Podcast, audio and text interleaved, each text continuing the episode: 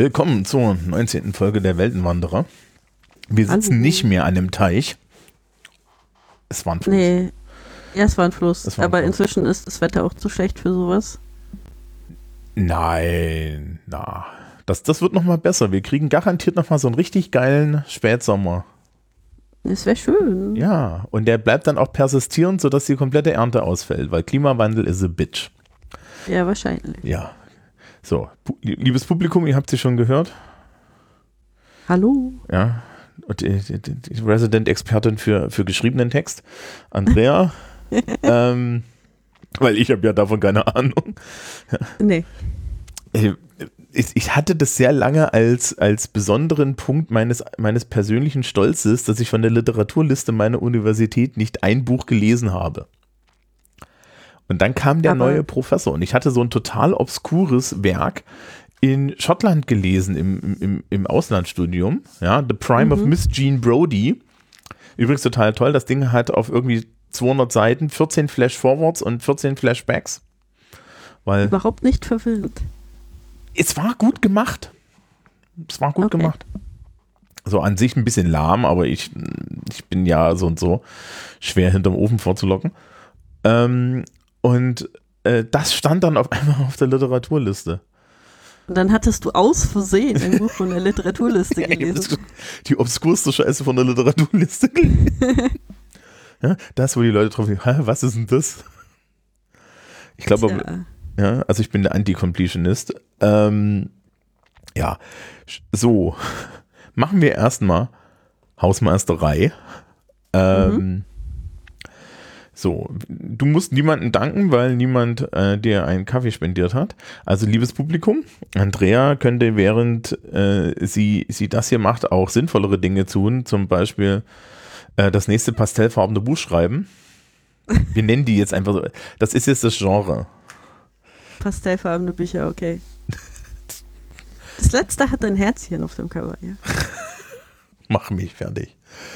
ähm, jetzt habe ich das gar nicht, jetzt habe ich das gar nicht hier liegen. Ich habe noch eine, eine Kopie. Ich hätte jetzt wieder den Klappentext vorlesen können. Ja. Ähm, auf jeden Fall äh, hast du noch pastellfarbene Bücher. Genau, ich habe spezifisch habe ich äh, Bücher von, also Ausgaben von äh, Das Café der Bücherträume von einer gewissen Lena Hofmeister, Ja, mein alter Ego. die, ja, die, die komischerweise genau deine Biografie hat. Ja, genau. Es fällt gar nicht auf, ne? Das macht mich total, also das ist ja das, was mich da, daran am meisten fertig macht, ist die Tatsache, dass dann, ja, dass, dass, dass dann irgendwie so, so ein Strauß an Pseudonymen hast, aber die, die AutorInnen-Biografie ist, Ja, es ist nicht äh, die, angepasst. die Pseudonyme sind ja eigentlich auch nur für den Buchhandel. Weil der, der Buchhandel macht das ja, also vor allem so Läden wie Thalia und so machen das ja so, dass die ähm, so für, für Gesamtdeutschland, für alle Läden für Gesamtdeutschland wird äh, zentral eine bestimmte Menge an Büchern bestellt. Mhm. Und dann werden die halt alle an alle Läden so verschickt und dann kann das halt passieren, dass so ein Laden kriegt halt so ein Exemplar, das steht dann irgendwo ganz hinten im Regal und kein Ass sieht es. Und dann verkauft sich das nicht. Und dann bestellen die beim nächsten Buch des Autors die Menge der Bücher, die sich verkauft hat. Das heißt, es werden immer weniger, weil sich nie irgendwie auch noch das hinterletzte Buch in Hintertupfingen irgendwo in der, in der hintersten Ecke der, der Bücherei irgendwie noch verkauft. Und das heißt, hin und wieder muss man einfach mal so mit einem neuen Namen ankommen und dann basieren die ihre Bestellungen nicht mehr auf den Zahlen vorher und dann liegt man wieder mehr im Buchhandel. Das Schöne daran ist ja, dass es komplett unabhängig von Qualität ist, ne? Ja, natürlich ist das komplett unabhängig davon. Ja. Ich meine, ich habe letztens wieder den Sarrazin irgendwie vorne in den Buchhandlungen auf den Stapeln liegen sehen. Nee, das ist eine andere Kategorie. Und der hat einen Namen. Ja, der hat, das ist wahr. Ich habe Ja. aber, ich habe dann irgendwie von hinten so ein Antirassismusbuch genommen und einfach das oben auf den Stapel gelegt. Aber das ja, darf man, das ja. ist nicht verboten. Nee, nee, das wurde dann doch bestimmt irgendwann wieder weggeräumt von jemandem, der total empört den Sarrazin gesucht hat. Ähm, das kann gut sein, ja. ja, Aber bis dahin hat man ihn nicht gesehen. ja. So. Du hast also einen größeren Stapel pastellfarbene Bücher. Mhm, Irgendwas Genau. mit Kaffee. das Café der Bücherträume. Es, geht, es geht um eine Frau, die ein Café ähm, aufbauen möchte, in dem gleichzeitig Bücher gelesen werden. So mit so einem Bücherregal, wo man dann hingehen und sich Bücher holen kann, die man liest, während man seinen Kaffee trinkt und so. Und Blind Dates mit Büchern organisiert sie dann und dann organisiert sie Lesungen und gleichzeitig soll die alte Mühle neben dem Café überbaut werden von einem Bürogebäude. Und dann sammeln sich in ihrem Café Leute, die dagegen kämpfen. Und dann ist sie ganz verzweifelt, weil sie wollte ja eigentlich nicht politisch sein, aber es ist halt so passiert. Okay. Mhm. Ähm, kommt dann auch wieder irgendwie ein Typ vor, mit dem sie sich am Ende knutscht? Ja, natürlich, das Okay. muss so. No Spoilers. Ähm, das ist überhaupt nicht berechenbar, wie das ausgeht. Ja. Mhm. Ähm, weißt du was, das, das, ich habe ich hab ja ein, ein Exemplar äh, für meine Mutter mitgenommen. Ja. Meine Mutter träumte jahrelang davon, so ein Büchercafé zu machen. Ja, siehst du, das ist das Ding. Das ist tatsächlich der Wunschtraum von der Zielgruppe im Prinzip. Ja, ne? So, so in so einer Ecke zu sitzen und dann so. Ja, also sie wollte das immer mit Krimis machen. Ja, Ja. nun ja. Ähm, genau, äh, äh, das Café der Bücherträume. Mhm. Ähm, gibt es, gibt es äh, im Endeffekt bei uns wieder mal zu erlangen. Natürlich auch von Lena Hofmeister höchstpersönlich signiert. Ja. Mhm. Ähm, aber diesmal haben wir gesagt, wir werden euch irgendwie ein bisschen quälen und wer das haben möchte. Es ist Andreas Idee, die muss das jetzt vorschlagen.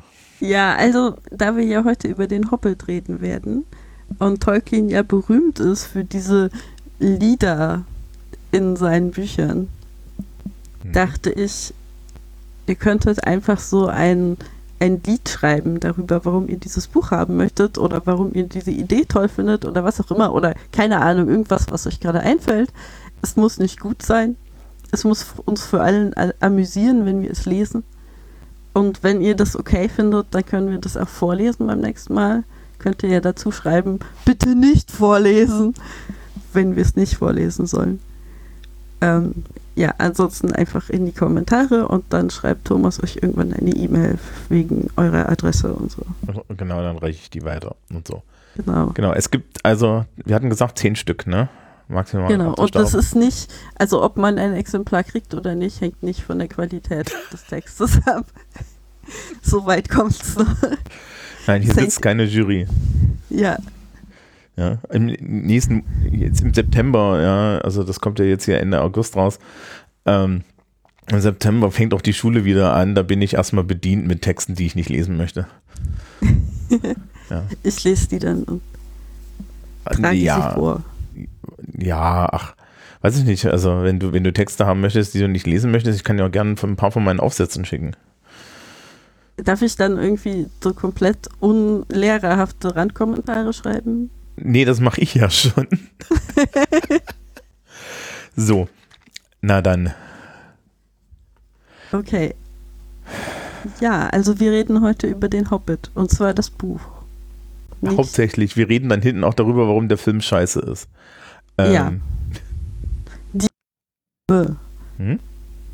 Also die Filme, es gibt ja drei. Filme. Genau, da, da, da war nur ein Hüpfer in, bei mir in der Spur.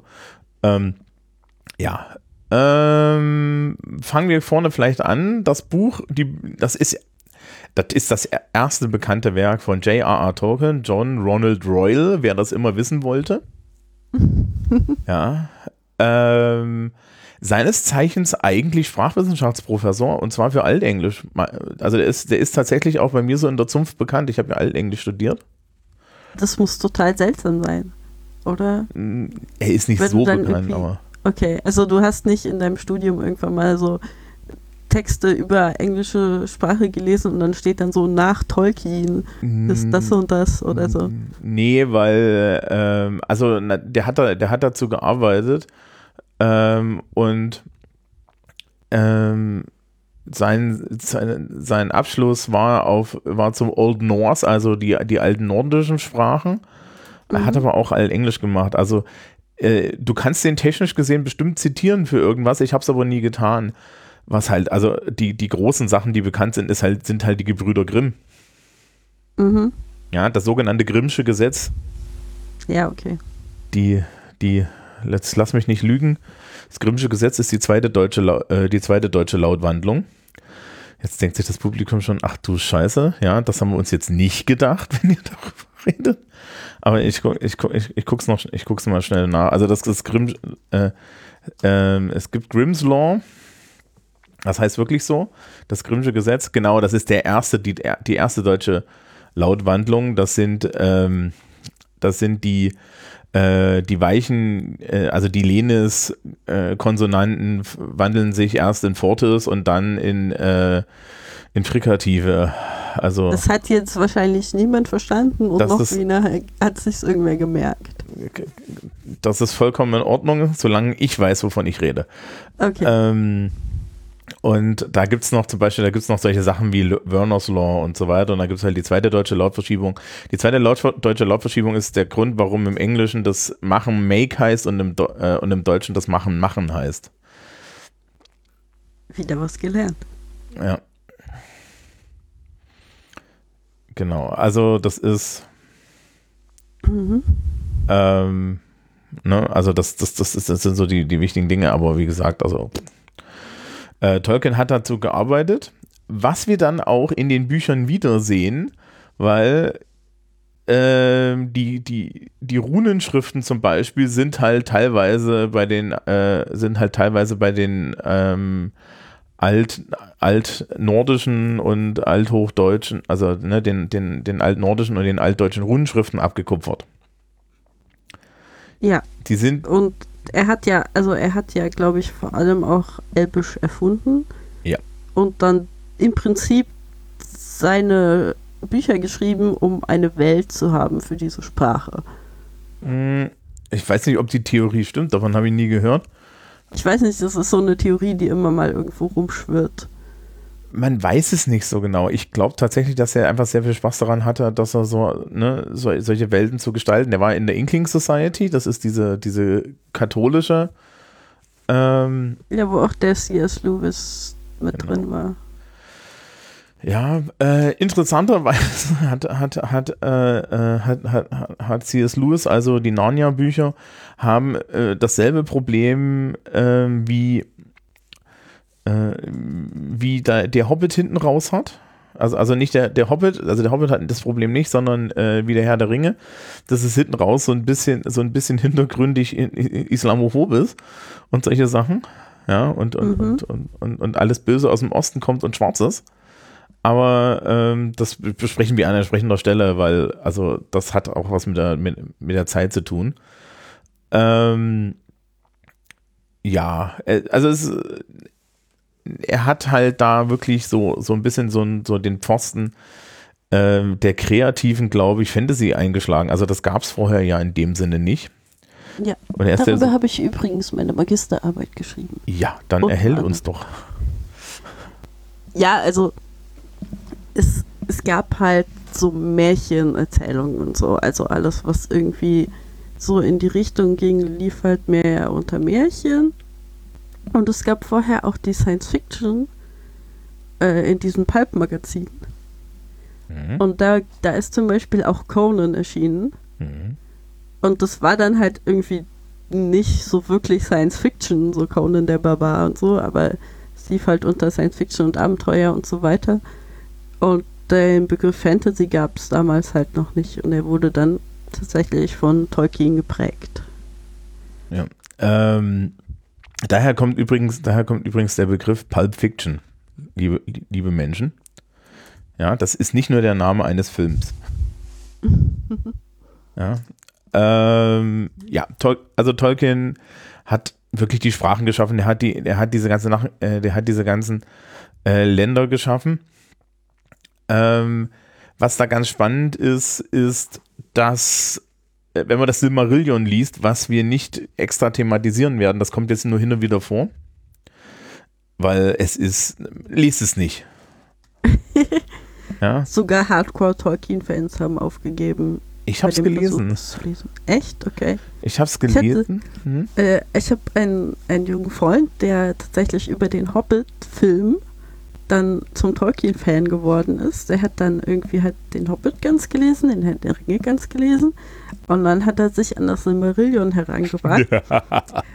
Und dann hatte, dann habe ich darüber nichts mehr gehört. Ich gehe davon aus. Und dann war er kein Tolkien-Fan mehr. Dann ist er ins nächste Fandom weitergewandert.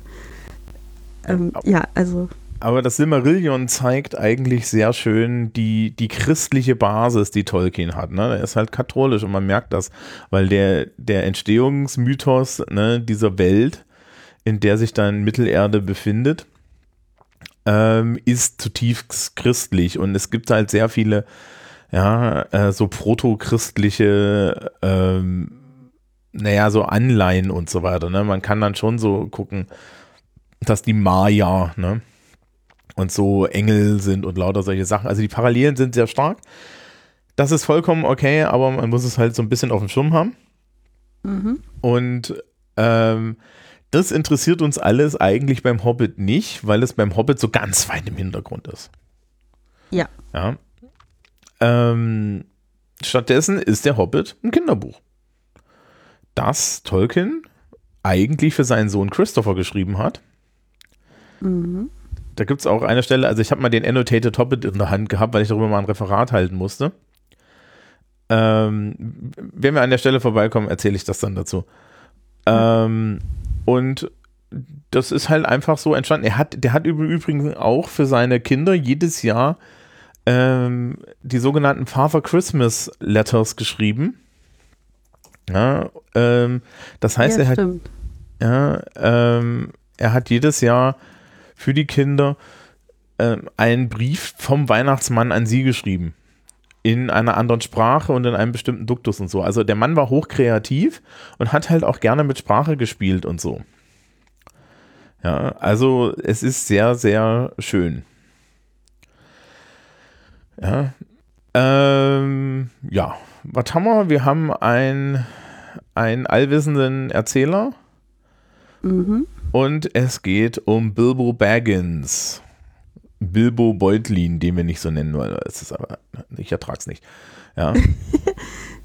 Hast, du, hast du den Hobbit irgendwie zum ersten Mal auf Englisch gelesen? Oder wie hast wann, wann hast du den zum ersten Mal gelesen? es kann sein, dass ich den tatsächlich zum ersten Mal gleich auf Englisch gelesen habe, aber ich, den Herrn der Ringe habe ich auf jeden Fall auf Deutsch gelesen. Okay. Kann das sein, dass ich Aber den Hobbit also- schon mal auf Deutsch gelesen habe? Ich habe den Hobbit von meinem Vater vorgelesen bekommen, als ich klein war. Mhm. Und deshalb bin ich die deutschen Namen gewohnt. Ja. Also, ja. Also so schlimm ist es nicht. Da können wir gleich noch eine spannende Sache erzählen. Ähm, wenn man, wenn man in der Wikipedia sich das durchliest, wenn man auch das beim Herrn der äh, Ringe liest, Tolkien hat war sehr stark, also zumindest in die deutsche Übersetzung des Buches involviert. Das war beim Herrn der Ringe so, das ist hier so. Äh, Mhm. Und das ist unter anderem der Grund, warum in der deutschen Übersetzung die Elves Elben heißen. Weil der Mann war Sprachwissenschaftler und er wusste, was Elfen im Deutschen sind. Elfen sind diese kleinen Flatterwesen. Mhm. Das, dieses Problem haben wir bis heute immer noch so ein bisschen, aber die meisten Leute würden heutzutage Pixies oder Fairies sagen, was alles englisch respektive keltische, ne, so, so Celtic Fringe Begriffe sind. Ähm, ich schreibe euch Celtic Fringe mal als, als, als, als in die Shownotes mit rein, falls ihr den Begr Begriff noch nie gehört habt. Ähm, und deswegen wollte er Elben haben und deswegen sind die im Deutschen Elben und nicht Elfen, ja, damit man nicht sich irgendwie vorstellt, dass Elrond so, so, so ein kleines Ding ist, das so durch die Gegend fliegt. Ich, ich stelle mir das jetzt gerade vor, aber halt wirklich mit dem, mit dem Gesicht von, wie heißt er? Ja, Hugo Weaving. Ja, genau. Und diesem, diesem ständigen, miesepetrigen Gesichtsausdruck. Das ist Ja. ein sehr großartiges Bild. Ja, Elrond.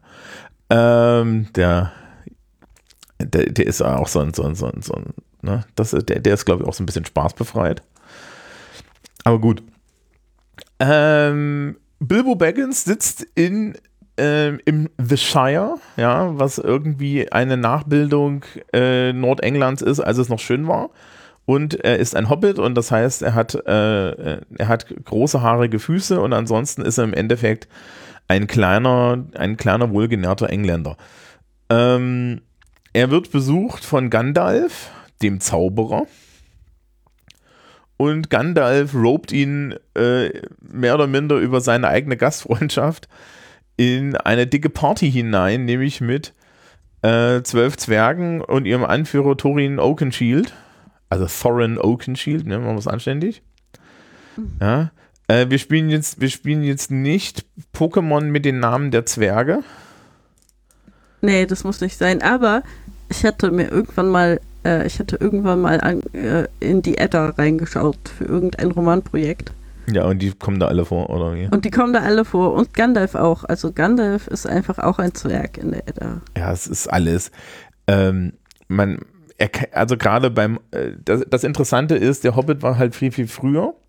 Und das Worldbuilding, was du dann in, im Silmarillion, liest's nicht, äh, gefunden, finden kannst, das war für den Herrn der Ringe. Und das ja. baut sich dann so auf. Also man merkt, es gibt hier auch noch andere Stellen, wo, äh, wo, wo, wo ganz offen, also das eins zu eins geklaut ist, ja. Ja. Ähm, also ist vollkommen okay, aber man, ne, es ist, man kann es ja wissen. Also es ist alles, äh, äh, es, weil ja immer dann noch so getan wird, so, so, so, so Tolkien ist der Begründer der modernen Fantasy, ja, aber der hat auch abgeschrieben. Und eigentlich hast du da so eine, ne, so eine historische Linie drin. Aber das ist ja ganz toll. Die Zwerge haben eine geheime Karte, ähm, äh, die ihnen den, den Weg in den Erebor, in den Lonely Mountain zeigt. Dort sitzt der Drache Smaug, nämlich auf ganz viel Gold. Ja. Das den Zwergen ehemals gehört hat. Ja, und ähm, ähm, und sie wollen da jetzt ein, äh, sie wollen da jetzt hin und sie wollen, äh, sie, ja, sie wollen, dass sie das Gold zurückholen, respektive den Drachen ver, äh, äh, verjagen. Und ähm, Gandalf schickt Bilbo als den Meistereinbrecher mit. Mhm. Was Bilbo natürlich leicht ablehnt, ja, weil er weiß, was er kann. Nämlich nichts. Nun ja. Ähm, was passiert? Äh, trotzdem kommt er aus der Nummer nicht mehr raus und äh, läuft dann zusammen mit den, mit den Zwergen äh, los und Gandalf haut natürlich dann zwischendrin ab.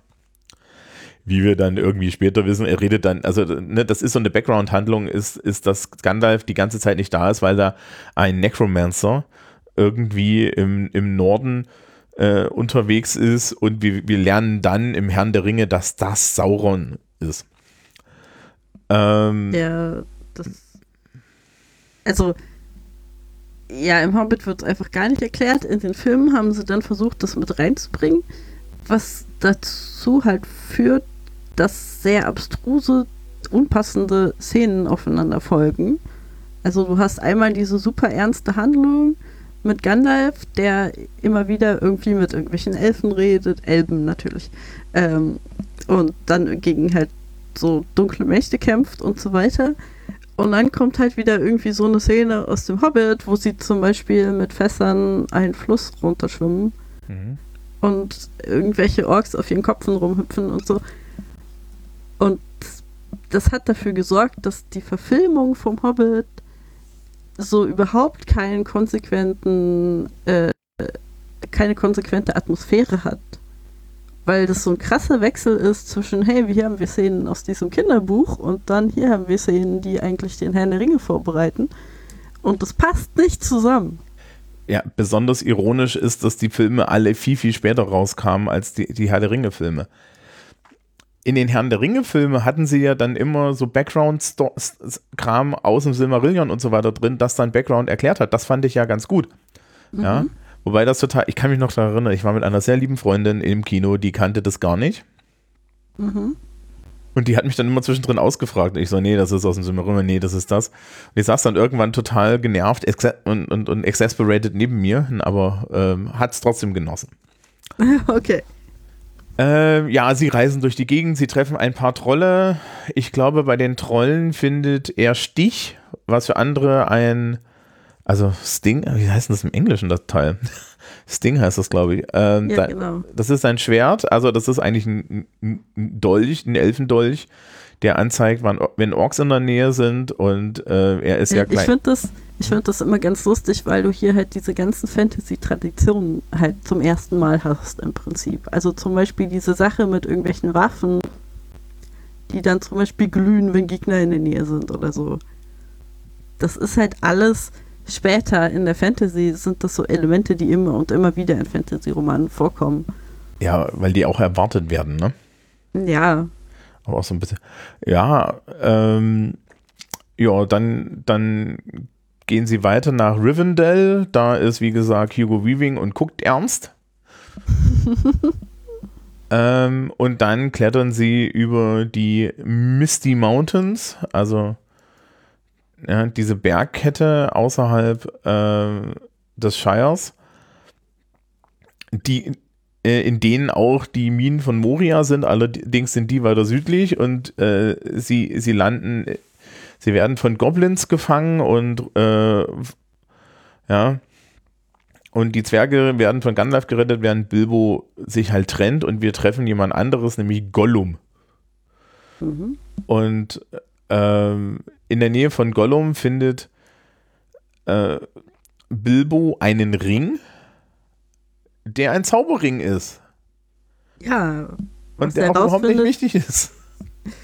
was er herausfindet, als ihm der Ring aus Versehen auf den Finger rutscht und er feststellt, dass er damit unsichtbar werden kann. Ja. So. Äh, und was ich ganz lustig finde, ist diese Sache mit den Rätseln. Also, äh, Bilbo trifft dann Gollum und Gollum bietet an, dass er Bilbo den Weg raus aus den Bergen zeigt. Aber nur, wenn der diese verschiedene, so Rätselwettbewerb gewinnt. Und wenn Bilbo den nicht gewinnt, dann darf Gollum Bilbo fressen.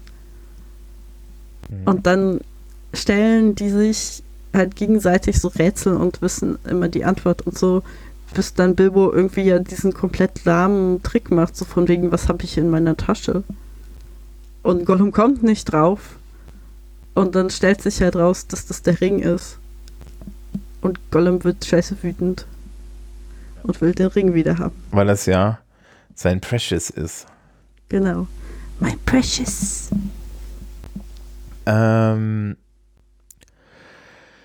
die, die, die Rätsel, ich habe das hier zwischendrin auch gelesen, die, äh, die Rätsel sind in, in, insofern ganz lustig, als dass äh, Bilbo wohl Rätsel aus dem zwa- 19. und 20. Jahrhundert benutzt und äh, Gollum benutzt die ganze Zeit Rätsel aus, ähm, aus der nordischen Mythologie. Mhm. Ja, also so dieses, das ist ja auch, das, das Shire ist im Endeffekt modernes England und dann hast du aber diese mittelalterliche Zwischenwelt, ne? Also diese Mischung ist schon ganz interessant. Also das macht ja dann auch das Fantasy-mäßige aus, ne? Dass es eben nicht historisch ist. Ja. Ähm, ja, sie, er, er entkommt dann und ähm, bevor alles zu spät ist, fliegen, kommen die Adler. Die Adler kommen. Ähm, und retten sie und fliegen sie zum Haus von Beorn, dem Bärenmann. In seine goldene Halle Heorot. Und ich habe ich hab ja zuerst irgendwie einen, Hobbit gelesen und dann habe ich irgendwann mal Sprachwissenschaft studiert und dann dachte ich mir so irgendwann, als ich den Hobbit dann nochmal in der Hand hatte, what the fuck? Also, Das ist direkt aus Beowulf geklaut. das ist direkt ne? aus Beowulf geklaut, richtig. Beorn heißt auch Bär und Heorot ist die goldene Halle in, in, in Beowulf. Mhm. Ne? Das einzige, der einzige Unterschied ist, dass Beorn äh, im Hobbit ein ähm, Shapeshifter ist, glaube ich. Ne? Der ist irgendwie ein, Ja, also der kann sich halt in einen Bären verwandeln. So. genau. Ähm, ja. Sie, sie, sie werden aber, kommen aber bei dem unter, allein schon, weil, weil er Gandalf kennt und dann klettern sie in den Mirkwood, also in diesen dunklen Wald hinter den Misty Mountains und da sind dann die Waldelfen unter anderem, schlecht gelaunt. Ja, ein gewisser Legolas tritt da auf. Ich finde es übrigens ganz interessant, ähm, wie die Elfen, also Elben da dargestellt werden. Weil da sind halt noch so viele Sachen, die inzwischen so in der in der moderneren Fantasy auch so ein bisschen verloren gegangen sind, weil es gibt ja halt eben diese äh, in der nordischen Mythologie auch viel diese Sachen, äh, wenn die wenn die Elfen so im Wald tanzen äh, und man da als als Mensch mit reingezogen wird und da im Zweifelsfall auch noch was isst von deren Speisen oder so, dann ist man halt für immer verloren. Ähm, und das ist generell mehr so ein, also die sind noch so ein bisschen bedrohlicher, als man das sonst jetzt in der modernen Fantasy oft hat, wo sie ja oft irgendwie so einfach so Hippies sind in irgendwelchen Waldstätten. Ja, ähm, ich habe da eine Theorie. Mhm. Und zwar ist, äh, ist der Einfluss sehr wahrscheinlich, kommt ja von diesen Fairy-Geschichten, von, von, von The Fey Folk, ne? Und ja, aber es, es kommt auch ähm, ganz. Ich, das hatte ich mal recherchiert für einen Roman, der nie veröffentlicht wurde. Es gibt halt in der nordischen Mythologie die Alpha. Also das sind halt auch so dunkle, düstere Elfen. genau, von, das, äh, äh, von denen kommt der ist das, sind das nicht die, von denen das Wort Albtraum kommt? Das kann sein. Da bin ich mir nicht sicher. Nee, die sind nochmal was anderes. Der Alp ist nochmal ein eigenes, eine eigene Mythologie-Gestalt, die sich auf Leute setzt, wenn sie schlafen. So dass die nicht richtig atmen können und deshalb heißt es dann auch Albdruck. Aha. Daher kommt das Wort Albtraum. Okay, und wie heißen die jetzt? Alfen? Alfre, also A-L-F-R. Ah, okay. Ah, ah Altnord, also, also die deutsche Wikipedia ist der Meinung, das ist der altnordische, altnordisch äh, Name für Elfen. Und, und da kommen sie halt auch von den Naturgeistern. Also ja. Da geht halt auch diese, Fa da, da kommen ja auch diese Fairy-Geschichten auf der anderen Seite her, ne? Also das, du hast das mhm. dann immer. Das ist ja schön, ich gucke jetzt gerade auf eine Seite mit, mit lustigen Dingen voller Thornrunen und so. ja. Ähm, verlinken, verlinken wir aber natürlich das Publikum hat diesmal was zu tun. Ähm, und ähm, genau, die, sie sind da im Wald bei den, bei den Waldelfen und irgendwo kommt da auch die Spinnenszene, mhm. die da nur drin ist, weil Christopher Tolkien Angst vor Spinnen hatte. Und dann dachte sein Vater so, hey, lass uns Traumatisieren wir doch ruhig das Kind, genau. genau. Lass uns was über Riesenspinnen schreiben, die fast alle Zwerge fressen. Ja, deswegen ist auch eine Riesenspinne im, im Herrn der Ringe. So. Ähm, sie schaffen es dann zum Erebor und da gibt es so eine, eine Stadt am, am See, also da ist ein See davor und da ist eine Menschenstadt und da ist der unheimlich, äh, äh, unheimlich fantasiereich benannte Bard, mhm. der kein Barde ist, sondern ein Jäger. Ja. Ähm, und der hilft ihnen ein bisschen. Und dann klettern sie irgendwie in, äh, in, in diesen Drachen, ja, also klettern sie zu diesem Ding hoch und alle gucken auf Bilbo und sagen, dann mach mal auf. Ja. ja. Also sie hatten irgendwie, glaube ich, bei, bei Elrond haben sie rausgefunden, dass es einen, ähm, einen geheimen Seiteneingang gibt in diesem Berg. Und das den finden glaube ich, schon auf der Karte, aber sie. ja, genau, also sie haben rausgefunden, dass das auf der Karte steht, weil das war irgendwie versteckt auf der Karte aufgeschrieben. Mhm. So. Ähm, ja, und dann äh, klettert Bilbo da durch und klaut dann dem Drachen was und der Drache merkt es und wird wütend und greift die Stadt an. Ja. Ähm, und die Tür ist gesichert mit ähm, ja, Moonletters, also mit, äh, mit einer Runenschrift, die man nur an bestimmten Tagen lesen kann. Und diese Runenschrift sieht im Endeffekt ein bisschen aus wie die altenglische respektive althochdeutsche Runenschrift, also wie das Futhark und das Futhork ähm, ist aber nochmal eigenständig. Also ähm, die äh, zum Beispiel, ja, zum Beispiel hier die Odal-Rune ist in den, also bei, bei, bei Tolkien heißt es dann Sirt oder Sirth. Ja. Ähm, und die Odal-Rune, also das O, das ist so ein Viereck mit so zwei Beinchen unten, ist zum Beispiel äh, in Surfen langes E und so. Also er hat das teilweise umgelegt und hat teilweise auch neue gefunden. Ich habe da halt nur drauf und gesagt, Hä, warum ist denn das in, Mal, warum ist denn das in Altenglisch? Aber ähm, ja. Ähm, was zum Beispiel die Surf-Runen nicht haben, die haben zum Beispiel kein, kein Thorn. Das Thorn ist ähm, dieses, das ist ein Strich und an der Seite ist ein Dreieck. Ähm, und das ist äh, und das ist die Rune für das TH. Ah, Ja. okay. Und äh, das heißt halt, also das ist die TH-Rune und das kommt von ne, Thorn von der Dorne. Das ist so der Klassiker, aber das ist, ist so, wer sich mit Runenschriften beschäftigen möchte, kann das gerne tun. Das ist ganz spannend. Ich habe das an der Uni mal gelernt. Nicht, dass ich jetzt Runen wirklich lesen könnte, aber wenn ich genug, lang genug drauf gucke, ne, dann äh, verstehe ich das Zeug manchmal. Allerdings brauche ich, brauche ich auch manchmal einen Zettel, wo dann irgendwie nochmal die, die Korrespondenzen drinstehen. Also ich kann jetzt nicht irgendwie Runen in Schriften lesen oder so.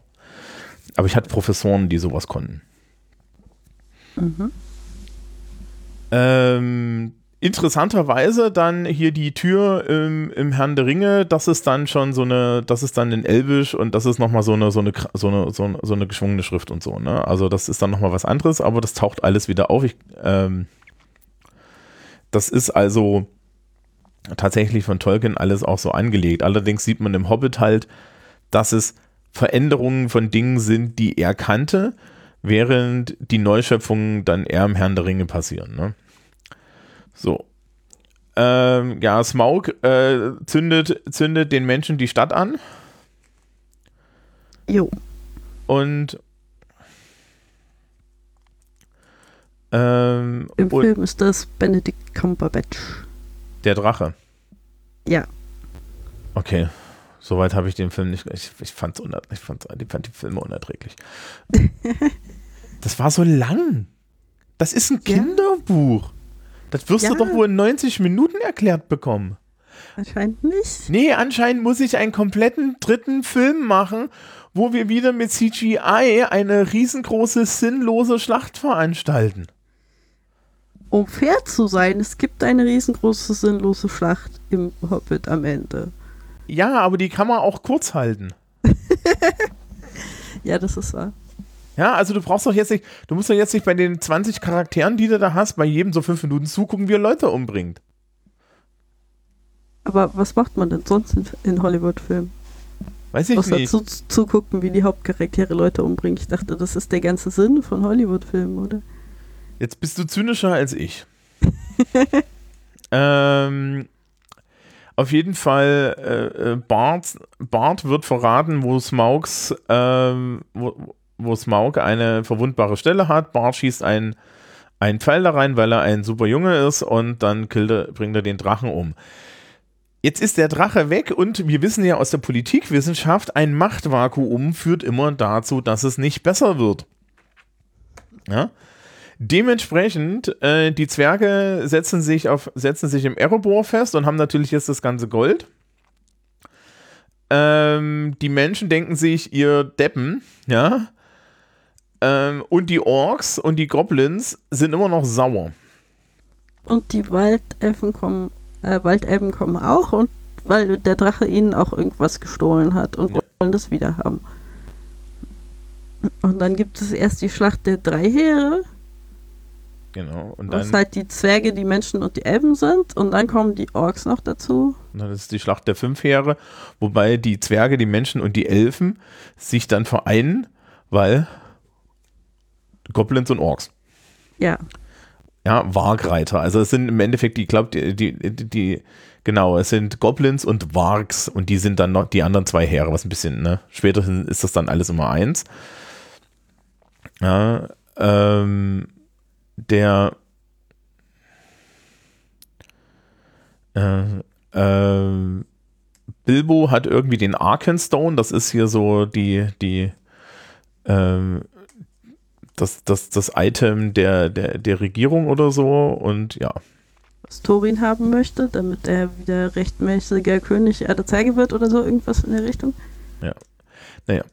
Ähm, auf jeden Fall äh, kriegt, Bo kriegt dann jeder am Ende seinen Teil vom, äh, vom, vom Gold ab. Ähm, und Bilbo nimmt gar nicht so viel davon und Return, ja, kehrt in Shire zurück. Äh, ich glaube, alle, äh, Thorin stirbt, oder? Ja, Thorin stirbt. Thorin stirbt. Ähm, und ja, und, und äh, sagt am Ende noch, okay, der Bilbo, der war eigentlich doch nicht so ein schlechter Junge. Und dann ähm, ja, kehrt Bilbo nach Hause zurück. Ein reicher, ein reicher Mann, den alle im Shire eigenartig finden. Ja, äh, to be continued in der Herr, der Herr der Ringe. Und er schreibt äh, das Buch, und das Buch ist eigentlich der Hobbit. Ja, There and Back Again. Mhm. Oder das, äh, das rote Buch der Westmark. Soweit ich Hey. weiß. Das weiß ich nicht. Das ist, es, äh, dieses rote Buch taucht dann komischerweise irgendwie im, im ähm, das taucht irgendwie im Herrn der Ringe auf einmal auf, weil ähm, das dann ja von Frodo auch weitergeschrieben wird. Ja, das ist so. Ja. So. Ja, äh, und natürlich behält Bilbo den Zauberring. Ne? Ja. Der ja total unwichtig ist. Ja, es ist einfach so ein süßer Ring, mit dem man sich unsichtbar machen kann. Ja. Und das ist, im Hobbit hatte Tolkien auch schon dieses Ding, dass es dann irgendwie noch mal eine ganze Weile im Auenland weitergeht, während man schon dachte, die Geschichte sei fertig. Weil Bilbo kommt ja zurück, als seine ganze Verwandtschaft irgendwie gerade dabei ist, sein ganzes Zeug unter sich aufzuteilen, weil sie denken, dass er tot ist. Und dann spielt er denen noch Streiche mit dem Ring und so. Und die sind alle voll enttäuscht, dass er sein Zeug doch noch behalten möchte und so weiter. Ja. Ähm, ich, ich lese das gerade, diese, diese, die Sachen, die heutzutage da drin sind für den Herrn der Ringe, die standen erst in der zweiten Auflage, Ah, weil okay. Tolkien die dann eingebaut hat. Liebes Publikum, das ist die Stelle, wo Andrea wieder sagen wird, man zieht sich's halt aus dem Hintern, bis man es weiß. Ja, ist so. Und wenn man so richtig berühmt ist, dann kann man sogar noch eine zweite Auflage rausbringen, in der man einfach Dinge verbessert. Ja, Den Luxus hat sonst, haben sonst nicht so viele Leute. also er, er hat nicht nur die Fantasy erfunden, sondern auch den Redcon. Ja. Naja, das hat vor ihm wahrscheinlich schon irgendwer erfunden. Ich glaube, den Redcon hat schon irgendwie wahrscheinlich Homer erfunden, der jeden Tag was anderes erzählt hat. Gut möglich. Ja. Ähm, wir haben jetzt schon, wir, haben- wir, haben wir genug gegen die Filme gehatet? Ja, also wir haben schon gesagt, dass die Filme nicht zusammenpassen. Du wolltest noch irgendwas sagen, was du nicht verstehst an den Filmen. Ja, das habe ich ja schon gesagt. Es ist unendlich lang. Ja. Es ist, also gefühlt besteht der dritte Film nur aus der Schlacht, der zweite Film nur aus dieser Goblin-Szene, ja, und der erste Film, sie latschen los. ja. Straffen? Ja, das, das Ding ist halt echt, dass sie ja versucht haben, so dieses Herr der Ringe-Feeling damit wieder aufzubringen, aber das funktioniert halt nicht, weil der Hobbit so vom Stil her komplett anders ist der Herr der Ringe. Und das Muss hätte das man mal den, sagen, hier war eine irgendwie, meine, die Technik wollte nicht. also ähm, Der Hobbit Voll- ist, ist anders also- erzählt, ne? ja, der Hobbit hat einen anderen Stil. Er ist ein Kinderbuch. Also der ist halt, es ist ein Kinderbuch, es ist lustiger, es ist ein bisschen simpler, es gibt nicht so viel komische Politik. Und das ist einfach, das hätte man im, im Film einfach auch so umsetzen müssen. Äh, Aber dann hätte man ja nicht an den großen Erfolg des Herrn der Ringe anknüpfen können, so marketingtechnisch. warum denn nicht? Ich meine, also bitte, du kannst doch auch einfach so ein Drei-Stunden-Ding mit Intermission machen, ne? Ja, Guckt sich doch eh kein Kind nicht. an. Gucken sich doch nur Erwachsene an, die, die, die irgendwie reminiszieren wollen oder so. ja, aber wenn du drei Filme machst, dann verdienst du dreimal so viel Geld. Ja, aber ist halt auch scheiß. Also- ja. Ähm, und, äh, und, und was mir dann auch, auch so eine Sache ist, der Herr der Ringe ist ja auch in den drei Büchern so aufgeteilt. Ne? Mhm. Das hat ja jedes, jedes dieser drei Bücher hat ja auch so ein bisschen seinen Klimax.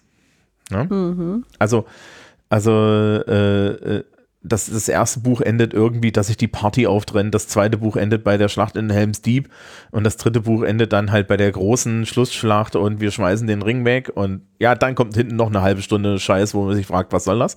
Aber ähm, ja, äh, ähm, das, das hast du ja im Hobbit nicht. Ja, also der Hobbit ist ja straightforward eine Geschichte. Ja, das Ja. ist so. Ne? Also dementsprechend ist dann auch diese Unterteilung in drei Filme, wo macht man den Cut? Ja, also wo machst du sinnvoll den Cut und dann musst du halt Dinge überbetonen. Es ist, ja, es ist traurig. Ein bisschen. Ich habe die auch nicht wirklich mit Freude gesehen.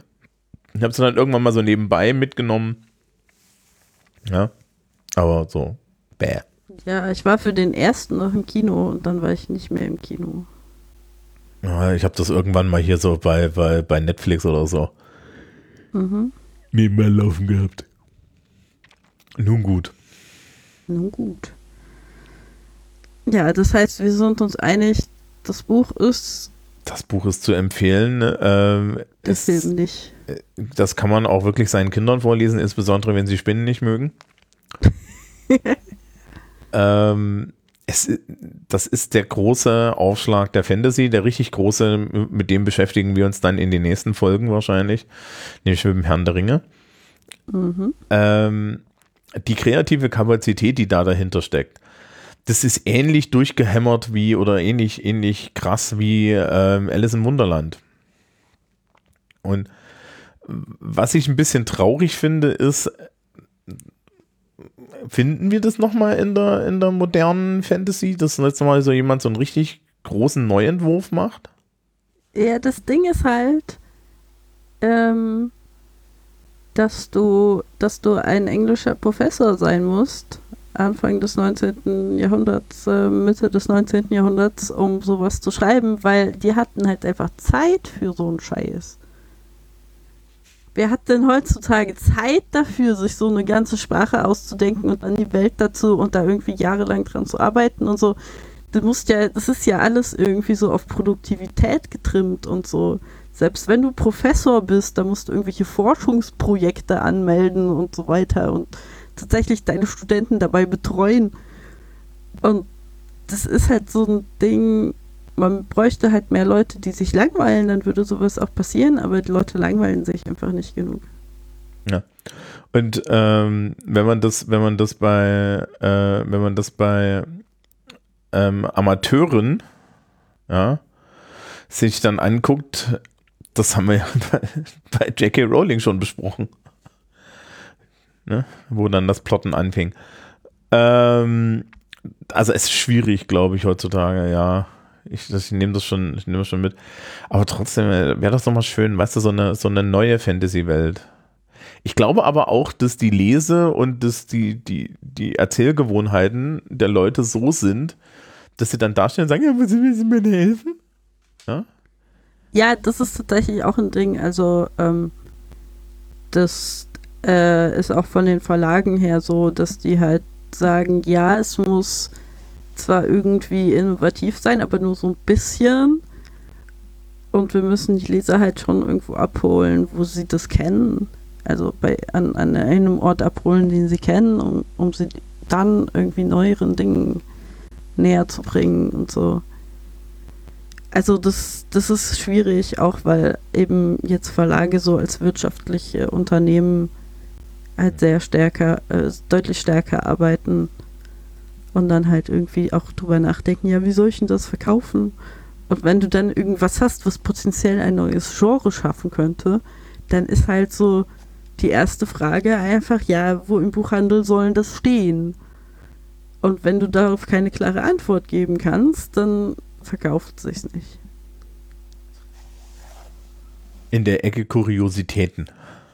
Ja, das wäre cool. Ich hätte Naja, gerne also- so eine Ecke. Es ist ja schon so, ne, also es gibt ja so Comic, den Comic-Spezialhandel und so. Ähm, aber da stehst du halt nur da, ne? Da hast du dann auch keine Breite oder so. Ja, Also du müsstest irgendwie einen neuen Wurf machen und dann muss es Dennis Scheck gefallen. Dann hast du eine Chance. ja, das ist so. Ja. Das könnte funktionieren.